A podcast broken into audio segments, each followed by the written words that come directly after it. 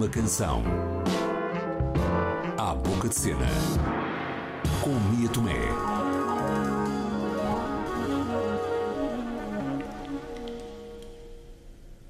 Hoje vamos até ao início do milénio para falar da banda sonora do espetáculo Tordos à Deriva, uma ficção de João Silva em colaboração com o grupo de teatro terapêutico do Hospital Júlio de Matos, atual Centro Hospitalar Psiquiátrico de Lisboa.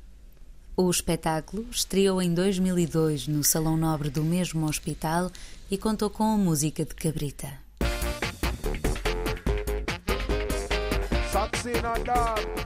O Tordos à Deriva foi um, foi um espetáculo encenado pelo João Silva no, com o grupo Teatro Terapêutico e o, e o, processo de criação foi mais ou menos idêntico ao, ao, das várias peças que eles fizeram.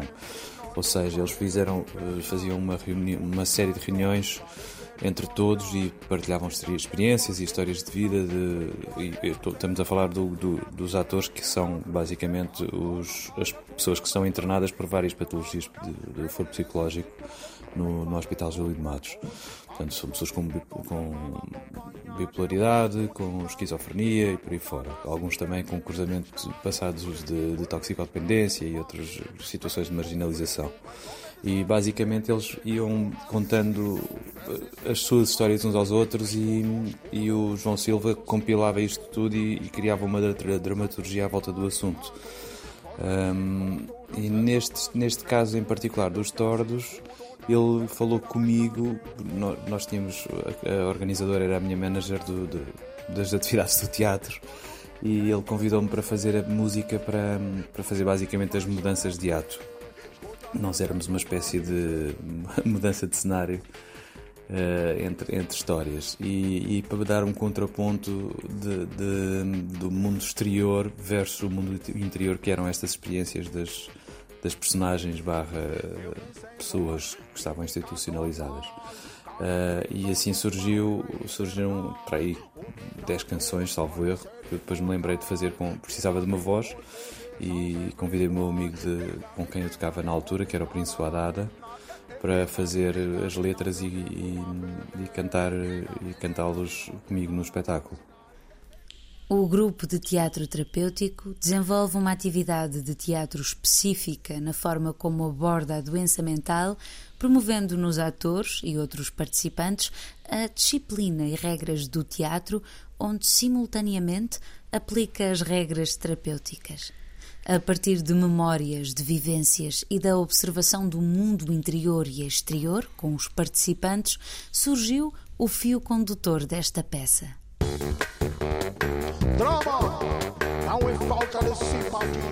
O processo criativo foi relativamente simples. Fui assistir a dois ou três ensaios, recebi o guião do João Silva.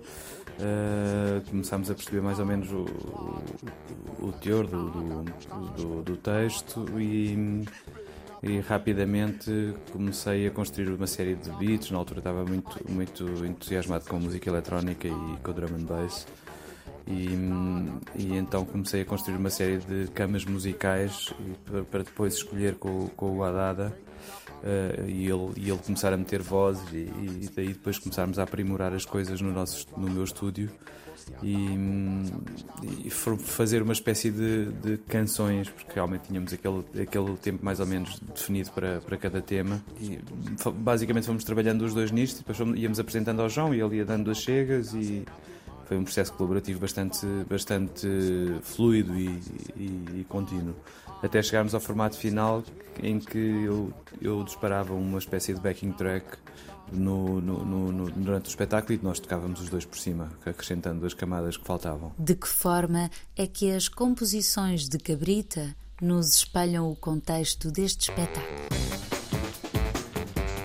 O género musical não, também não terá sido gratuito na, no, no, sentido em, em, que eu de facto andava muito entusiasmado com música eletrónica, a descobrir eh, sintetizadores e beats e, e, coisas na altura, mas também, também estava, estava-me a parecer bastante pertinente usar esse tipo de sons que são um bocadinho mais agressivos e frios para, para dar uma espécie de contexto do, do, eh, e uma espécie de contraste também em relação ao, ao calor da, da, da dimensão humana das histórias das personagens. Nós, sendo o mundo que é, geralmente é bastante indiferente a este tipo de problemas, de, de, de, principalmente quando se trata de saúde mental.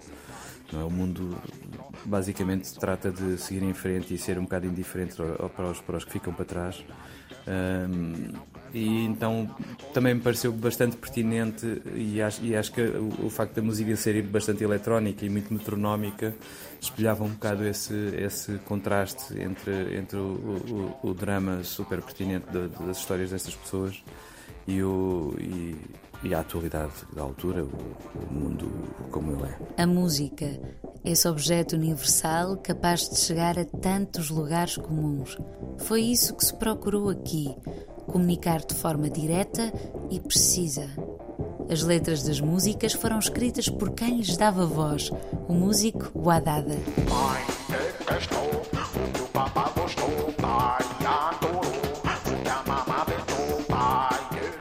Como, como dizia atrás da, da, da, questão da eletrónica, ser mais fria e mais direta. Sempre, sempre me, por exemplo, em termos literários, sempre me, sempre me inspiraram bastante os escritores mais, mais diretos, como, e, e até um bocado austeros, como Steinbeck o, e o Hemingway, são, que são, são pessoas que escrevem de uma maneira muito pouco lírica, muito, muito quase jornalística, digamos assim. E, e mesmo, naquele, mesmo no neorrealismo no cinema também, há, há sempre assim uma espécie de, de direito ao assunto que me interessa no, no, no, início do processo criativo, depois faz com que consigas chegar ao, ao centro das emoções das pessoas. Uh, nem sei se isto é, um, é, muito claro dito assim, mas em relação, em relação à música, todas estas coisas depois, claro que são processadas e, e, vão lá parar e vão lá parar de alguma forma, se calhar até um bocado enviesada, e, ou então até no processo de tentativa de chegar lá as coisas até se desvirtuam um bocadinho, mas sempre foi esse o, o meu objetivo, de ser o mais simples possível e mais direto possível e, mais, e nesse sentido tentar ser o mais universal possível para alcançar o máximo de, de lugares para, para o máximo de pessoas. E eu não sei muito bem o que é que terá passado pela cabeça do Haddad para fazer as letras, que esse departamento foi completamente dele. E, mas mas sempre, sempre achei muito interessante a maneira como ele escrevia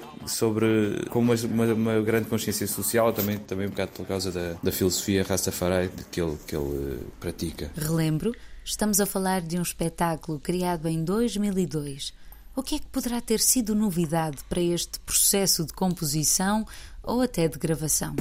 Na altura não, o, o orçamento era bastante curto e, e eu, e como, como também já disse, estava, estava bastante entusiasmada a, a fazer novas descobertas com instrumentos virtuais e, e, batidas e sintetizadores.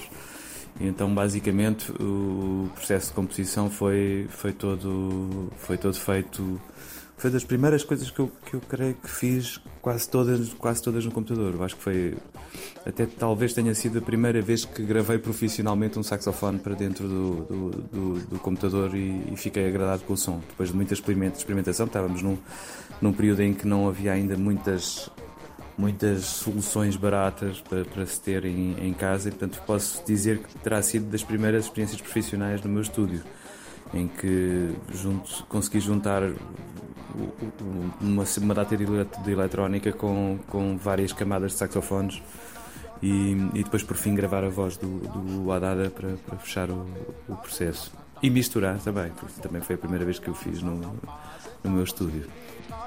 Este foi um espetáculo que se relacionou com as vivências e sensações dos participantes. Falou-se sobre os estigmas e sobre as marcas profundas que os mesmos podem deixar. Isto foi, acabou por ser. Eu tinha acabado de vir de uma direção musical no Teatro Nacional Dona Maria II, portanto estava vinha de uma, de uma situação de, de, trabalho super institucionalizada, com várias hierarquias e estruturas definidas e, e as coisas eram um bocadinho, vá lá, um bocadinho industriais em termos de produção e meios e, e fui parar a esta, esta história um bocadinho porque por, por, por militantismo da, da Ana Bragança, a minha, a minha manager, que, que, me, que me pediu esta ajuda para fazer este, este trabalho para uma, para uma, uma, casa que não tinha meios, não tinha, tinha um orçamento baixíssimo, e, mas era um trabalho tão válido que eu não pude deixar de o fazer, porque realmente este, este, este tipo de coisas, ainda por cima sou casado com uma, com uma profissional de, de saúde mental então estou um bocadinho mais alerta do que a maioria das pessoas para, para estas situações e foi soube muito bem poder dar um bocadinho, contribuir um bocadinho para dar voz a este tipo de, de casos e de, e de, e de experiências que pá, muitas vezes ficam mesmo, ficam mesmo relegadas para segundo plano na, na, na vida em geral das pessoas. E isso foi muito satisfatório, poder fazer parte disso e, dar, e ajudar a dar voz a, este, a estas pessoas. E, e também seguiu-se também daqui o, o, alguns dos frutos mais, mais simpáticos. Foi uma, um período bastante longo em que eu estive a tocar com a banda do Haddada. Foi uma amizade muito grande que se ficou formada dali e, e demos muitos concertos de, de reggae muito, muito bons. Enquanto aí durante uns bons dois anos, três, foi, foram frutos muito, muito, muito agradáveis que saíram desta, desta experiência dos Tortos à Deriva. Obrigada, Cabrita. Vale a pena deixar a nota que cada espetáculo criado no grupo de teatro terapêutico vive com a criatividade e profissionalismo de qualquer companhia de teatro profissional, mas nunca esquecendo o lado terapêutico. Este foi o Por uma Canção. Até ao próximo episódio. Por uma Canção. À Boca de Cena. Com Mia Tomé.